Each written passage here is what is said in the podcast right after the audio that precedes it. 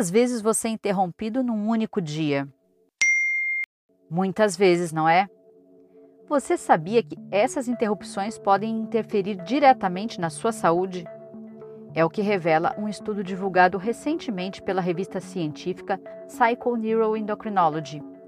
A pesquisa, realizada com 90 participantes, comprovou que as interrupções frequentes aumentam o cortisol, que é considerado o hormônio do estresse.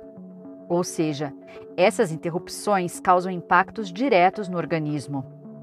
Nossa sócia e educadora referência em produtividade, Aline Siroto, explica que as interrupções acontecem de muitas formas, mas basicamente elas podem se dividir em dois tipos: externas, que são causadas pelas pessoas e coisas ao nosso redor, e as interrupções internas, que são causadas pelos nossos próprios pensamentos. Vamos ouvir então aqui no podcast da Nortus as dicas que Aline Siroto nos dá para lidarmos melhor com as interrupções em nosso dia a dia. Como podemos então controlar ou aprender a administrar as interrupções externas? A primeira coisa é conhecer o nosso dia a dia. É conhecer as interrupções que mais acontecem, porque se a gente for parar para pensar, isso é totalmente preventivo. Elas sempre acontecem com as mesmas pessoas. Mapeiem quais são as interrupções que acontecem no dia a dia de vocês. Para quê? Para que a gente se antecipe a elas. Segunda dica: Faça, escreva quais são as interrupções e o que você precisa realizar para se antecipar a elas. Desenhe um plano de ação para o primeiro passo já mapeado. Como que a gente vai agir diante dessas interrupções? A terceira é faça combinados com essas pessoas. Converse elegantemente, carinhosamente, combinados que se a gente conseguir desenhar o que precisa ser feito em relação a essas interrupções, quando elas serão realizadas e que você se comprometa a realizá-las, as pessoas que nos interrompem começam a o quê? A respeitar o nosso planejamento. E a quarta forma de fazer isso é não deixar a tecnologia te dominar. Você domina a tecnologia.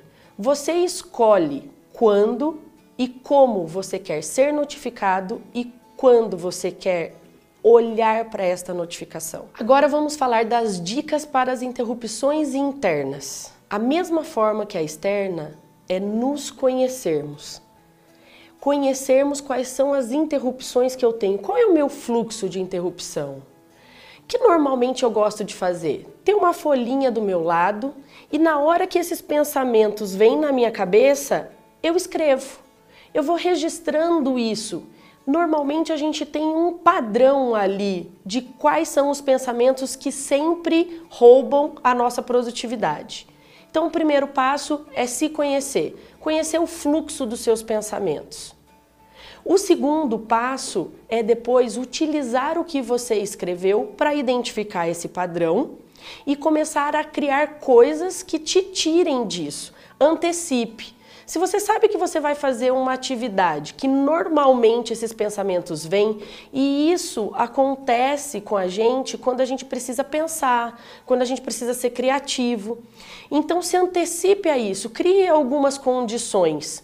Uma forma ótima disso é música. Conheça que música que te traz mais foco, que te concentra. E uma dica que para mim funciona muito bem é criar pausas entre uma atividade ou outra, que pode ser para algumas pessoas a meditação, para algumas pessoas pode ser ler alguma página do livro, para outras pessoas fazer um lanchinho, para algumas outras pessoas o simples fato de tomar um café e ir ao banheiro, o que que isso permite? Foco para a próxima atividade. Nos conhecermos e conhecermos o nosso dia a dia é peça-chave para organizarmos uma agenda mais efetiva e com mais leveza e fluidez. Essas foram as dicas compartilhadas pela nossa sócia e educadora referência em produtividade, Aline Siroto. Se você gostou deste conteúdo, compartilhe o nosso podcast. Toda semana apresentamos conteúdos voltados ao desenvolvimento humano e organizacional. Até a próxima semana!